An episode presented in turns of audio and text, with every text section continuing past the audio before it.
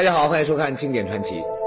呃，云南省沧源县的新崖村呢，那是一个紧挨着原始森林的村庄。那么去年春节的一天呢，村里几个妇女打算结伴啊，到森林里面去采点草药。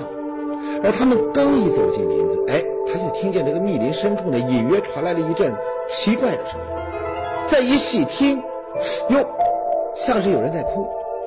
那几个女人就想啊，说该不是哪家的孩子在林子里面迷了路吧？所以呢，这几对妇女啊就开始大声的喊叫，想要给这个林子里的人呢引路。谁也没想到，这边刚一喊，坏了，林子里面突然就窜出了一个个子不高、浑身长毛的怪家伙，冲着他们呢就直扑了过来。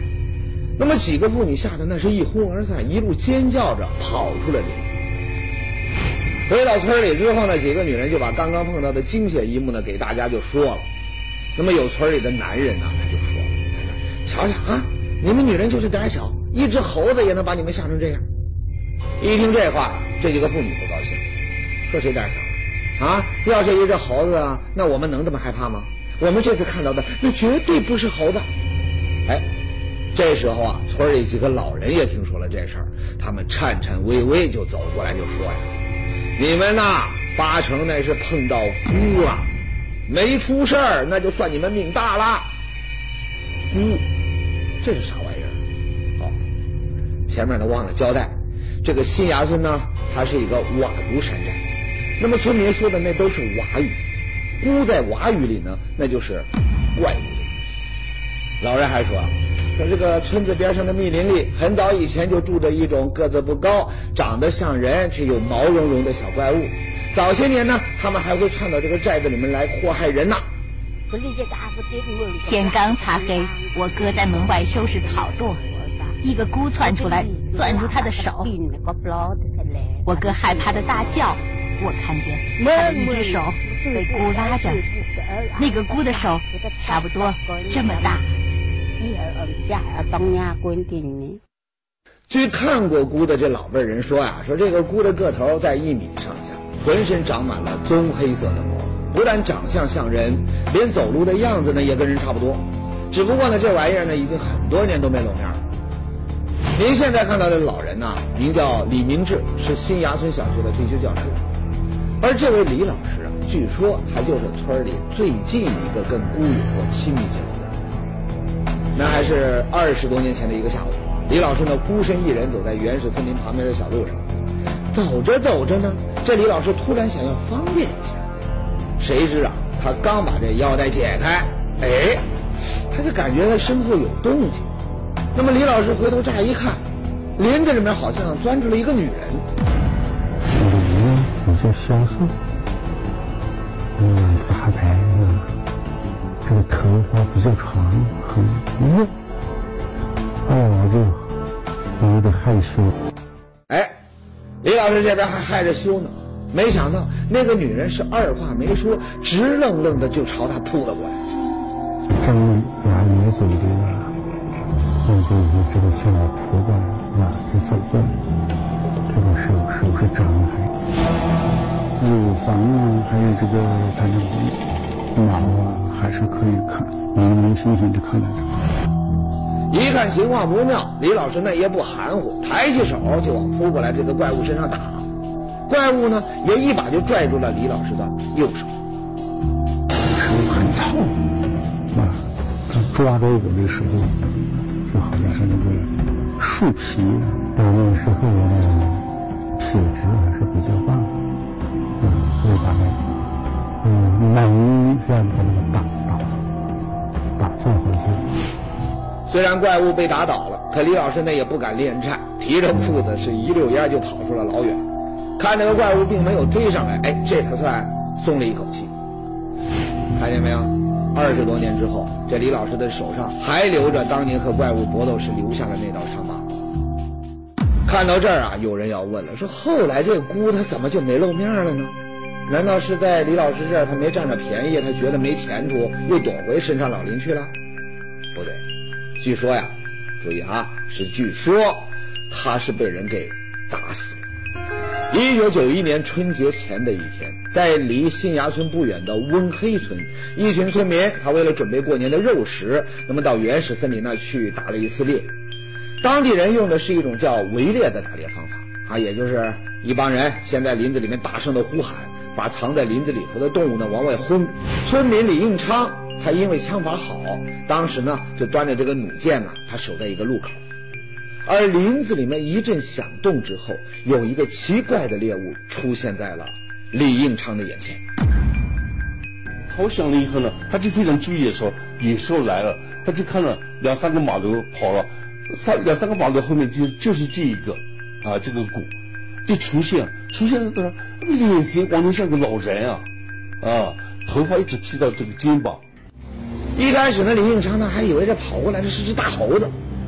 可等他仔细的再一看，哎，不对，眼前的家伙既没有尾巴，还是直立奔跑的，完全不像这个平常看到的猴子，所以他犹豫了。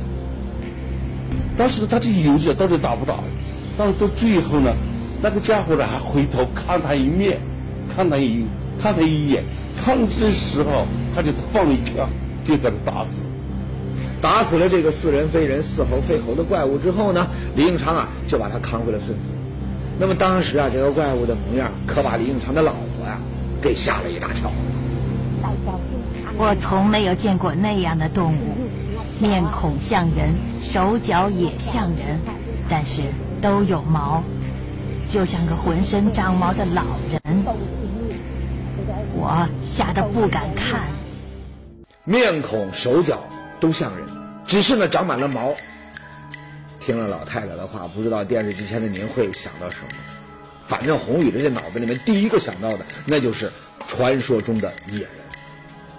莫非李应昌打死的怪物会是一个野人？瓦寨丛林惊现魅影，传说中的孤究竟是怎样的怪物？一只保留多年的奇怪手掌。又能否让专家们顺藤摸瓜解开小野人之谜？经典传奇正在为您解密。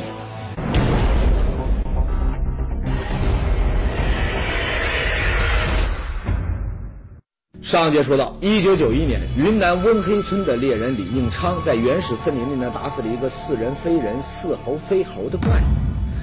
那么这怪物究竟是什么呢？野人？可惜的是啊。当年温黑村的人呐，他没想那么多，他们想的是，这怪物也是肉，能吃就行。所以呢，打了怪物之后，人们对他是剥皮去骨，煮了一大锅肉汤，吃了一个精光。哎，刚刚说的呢，那就是距离今天最近的有关孤的两件真事。你要说近，那也都已经二十多年了。没想到，二十多年之后，这姑呢又在新崖村露面。很快啊，这个消息就传到了一个人的耳朵。谁呢？就是这位当地的一个历史老师段世林，而这段老师一直都认为，佤族人传说中的怪物菇，其实就是野人。这哪里有传说，我就到哪里去采访。那么苍云县呢，几乎三分之二的乡镇都有都有这个野人的传说。那么大部分呢，都是目击者。听说消失了二十多年的野人又在沧源露面了，段老师呢很是兴奋的，赶紧的又从省里面把几个对野人研究有兴趣的专家呀给请了过来。只是呢，新崖村几个妇女看到的菇，那一时半会儿呢也没地方找，而当年李应昌打死的怪物呢，又早就进了人们的肚子。你说你请来专家又有什么用呢？哎，说到这儿呢，那还得感谢李应昌的老婆赵门叶。老太太那是一个有心人呐，当年呢，老公给这怪物剥皮的时候，她就觉得，哎呦，这怪物不简单，她说不定能当药材什么的。所以呢，当时啊，她悄悄的就留下了怪物的一个脚掌。您现在看到的，那就是当年赵门业保留下来的怪物脚掌，它长约十五厘米，拇指呢跟其他的四指相对，指尖有指甲，呃，掌上呢还有掌纹，看着啊。那确实像是一只不大的人手。有了实物，哎，那就好办。很快，专家们就对这只脚掌进行了鉴定。它非常像人手的样子。云南大学生物系陈一个教授做了初步鉴定。嗯，他当时的意见呢，就说他的意见，第一，这不是一般的猴类，他肯定了；第二个，到底是什么东西，但是我也说不上。这么一只脚掌，它不是猴子，云南又没有野生的猩猩，那肯定就是野人的呀。而接下来的调查呢，让专家们更加确信，沧源县确实是有野人存在。凭什么这么说？原来啊，通过调查，专家们了解到，除了李应昌打死过孤大，还有另外两个猎人。我们这里打到有有三例，哎，有三例被打死的。从其中一个猎人的嘴里，专家们又得到了一条让人吃惊的信息，什么呢？原来啊，这个猎人他知道猴脑它是好东西，每次打到了这个猴子呢，他都会把这个猴脑啊，他弄出来单吃。那年呢，他打死了一只菇以后啊，对这个怪物的脑子呢也没放过，结果呢，他就发现，耶，怪物的脑呢跟以前吃过的猴脑可大不一样。他说他搭过的最大的猴子的脑量就是有这么这么一杯。嗯，一杯。那么这一个呢？这一个呢？他他他说啊，嗯，这杯这个脑量呢，就是有这么仅仅的一碗，我不精确的测算啊，大概是啊八百多毫升，接近九百毫升了吧。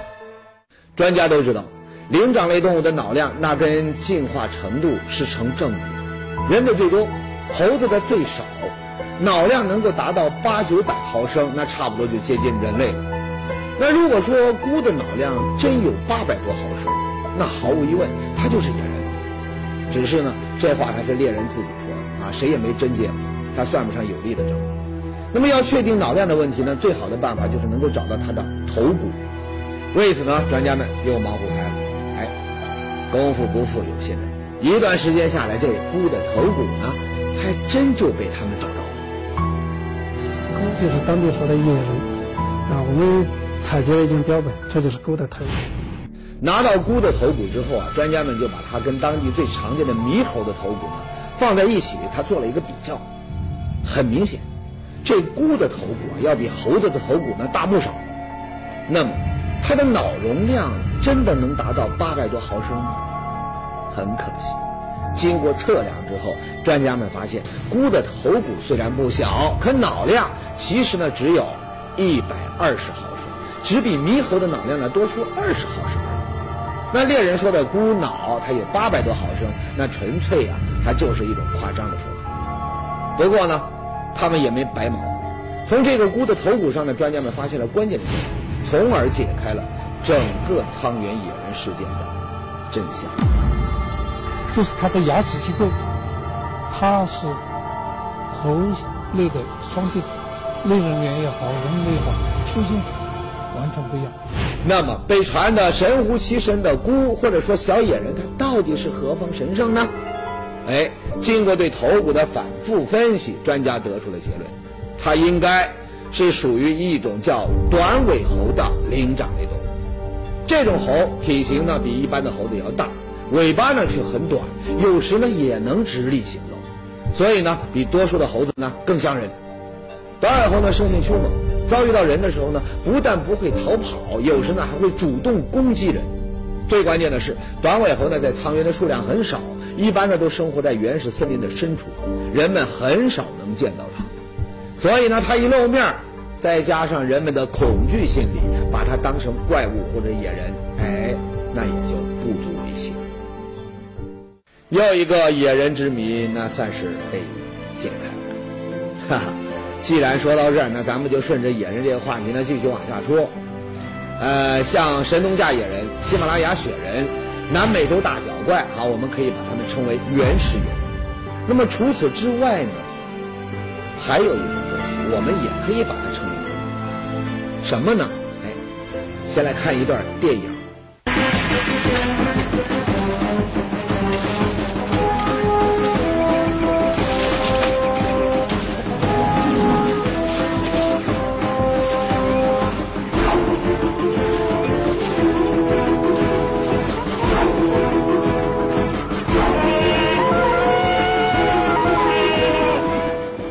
画面呢，应该不会陌生吧？电影里的泰山，那是一个被大猩猩养大的人类的孩子。从某种意义上说呢，他也是一个。当然，泰山呢那是电影里的形象。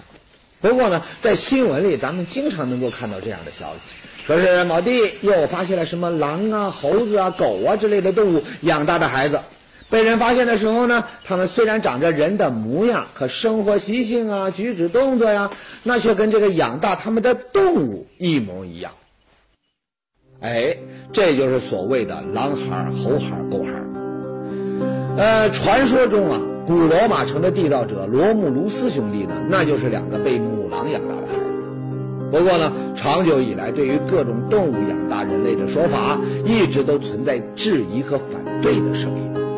而反对者的理由就是，人跟动物它不一样，很多动物生下来几个小时就能够独立生活，可这人一生下来，你除了哇哇大哭，什么都不会，好可以说呢，没有任何独立生存的能力。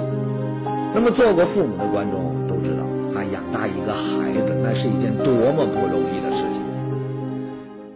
是啊，哈哈，这话听着确实有道理啊。那么那些所谓狼孩、猴孩、狗孩，那都是假的。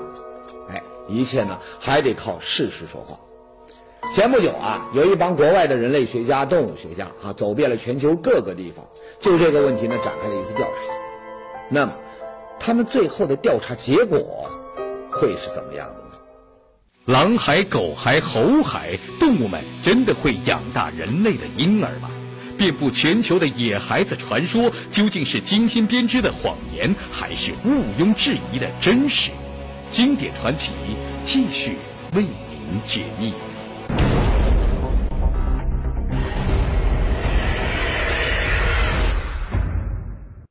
上节说到，科学家呢对动物养大人类的婴儿这个多年存在争议的问题呢展开了一次实地调查。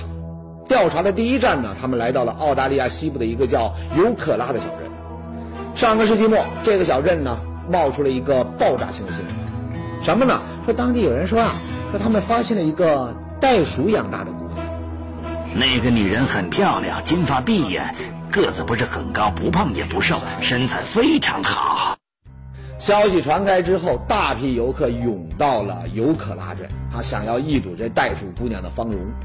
哎，不少游客呢还真看到了一个漂亮的姑娘跟着一群袋鼠在一起，有人呢还拍下了照片。那么，这个姑娘真是袋鼠养大的？后来一调查，哈哪儿啊？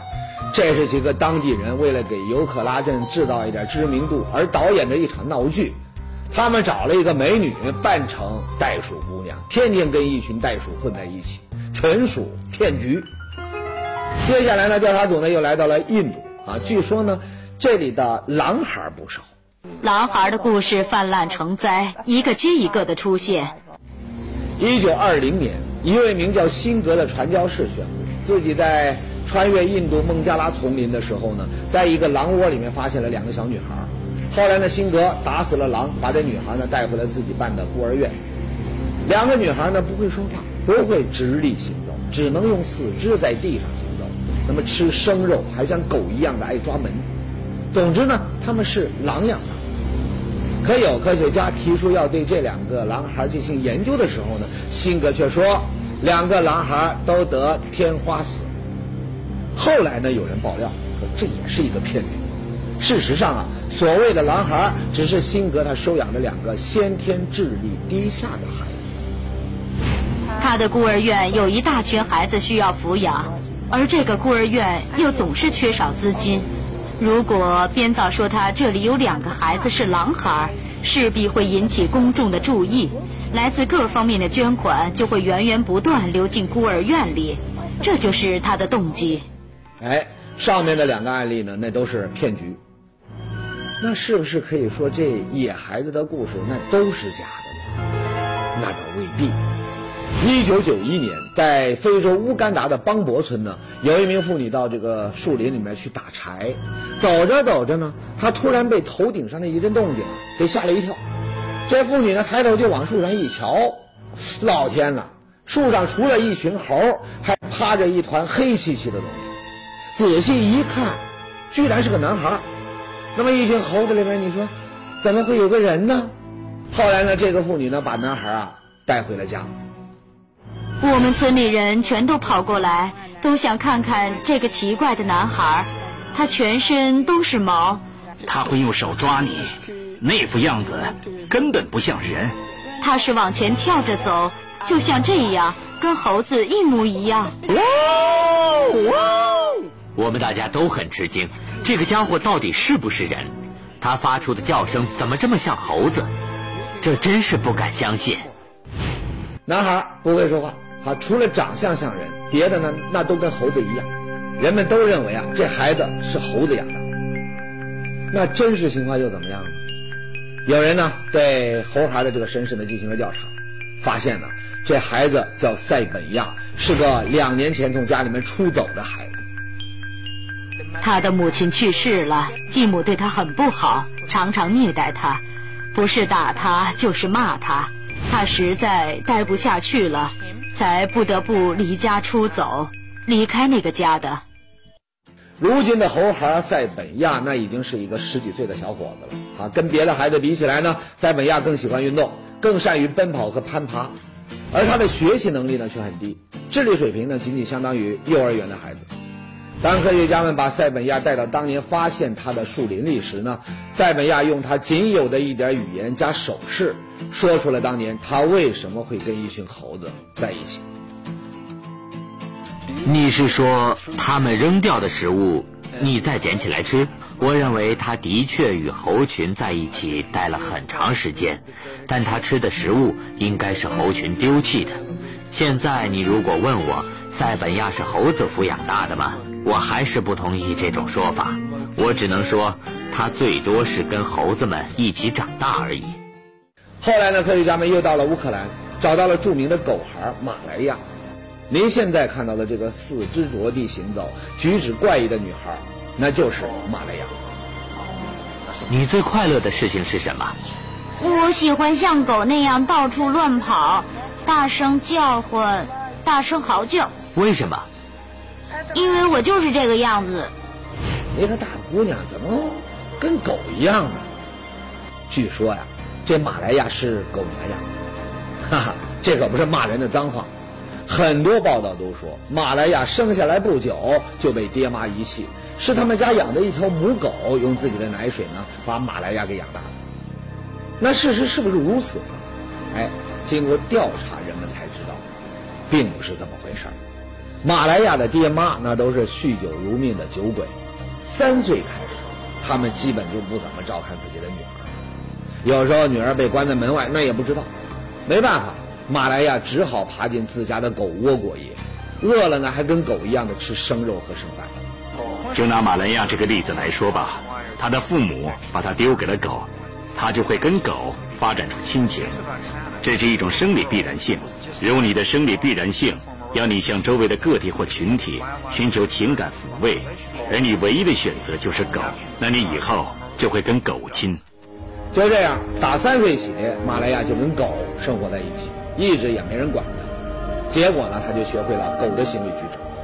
那么，直到马来亚八岁的时候，有邻居啊发现了这个情况，报告给了警察。这马来亚呢，他又回到了人类社会，还学会了说人话。引起最大争议的野孩子，那得数南非的卢卡斯。那年的警察在一群狒狒中间发现了这个野性十足、四脚爬行、动不动就像狒狒那样咬人和尖叫的少年。当地警方呢后来宣布，说这个狒狒孩卢卡斯出生在一个偏僻的村子里，刚出生没多久，他就被一群狒狒从家里面偷走，并一直养到十五岁。当时呢，很多人都相信警方的这个说法，啊，要不然你说这男孩怎么会那么像狒狒呢？可也有人呢，坚决的持反对的看法。他们认为，狒狒是一种凶残的食肉动物，连自己的同类都吃。你说怎么可能会养大一个人类的婴儿呢？根据我对动物的了解，按照动物的本能，他们会攻击并杀死这个孩子的。事实真的如此吗？哎，看了下面这段录像，也许呢您就有自己的看法。那是一九九六年，在美国的一家动物园，有个三岁男孩呢，一不小心掉进了关着大猩猩的围栏里面，并且不省人事。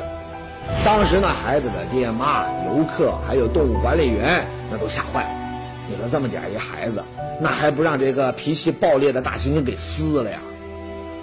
谁也没想到，这猩猩呢，非但没有伤害孩子，反而呢，那是像对自己的幼崽那样温柔的把这孩子呢抱在怀里，直到把他交还给救援人员。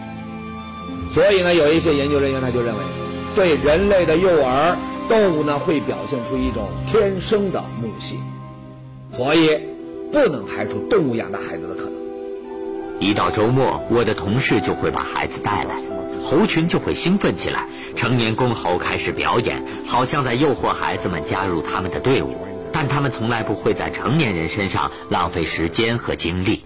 当然，这个例子呢不能用在狒狒孩卢卡斯的身上，为什么呢？实际上，卢卡斯呢是一个一出生就被遗弃的孩子，他的童年呢是在孤儿院里面度过的。那么，直到十三岁那年，卢卡斯才从这个孤儿院跑了出去，然后呢，才跟一群狒狒在一起待了一段时间。那至于咬人呐、尖叫啊，那都是有人故意要他这么干的。其实根本不关狒狒什么事儿，狒狒偷走卢卡斯的故事是编造的，他被强加在一个身体严重残疾、严重畸形的孩子身上。至于那些人为什么要编造这样的故事，原因很简单。出了名，这先天残疾的卢卡斯至少能赚点钱，有晚饭吃。总之，在调查了大量的案例之后呢，参与这项活动的科学家们得出了一个结论：如果把一个刚出生的孩子交给任何一种动物，那绝对没有被养大的可能。但是，如果这个孩子有了一定的生存能力之后，再跟着某种动物一起生存，并且学会这种动物的各种习性。那却完全是有可能的。作为一个人，塞本亚是不大可能被抚养的。他们也许能容忍你的存在，但是让你进入他们的社会结构，把你当做他们中的一员来抚养你是不可能。所以说，野人也好，野孩子也好啊，咱们在研究这些异常现象的同时呢，还有一个重要的任务，那就是防止某些别有用心的人渲染和炒作。去挣那些昧心钱。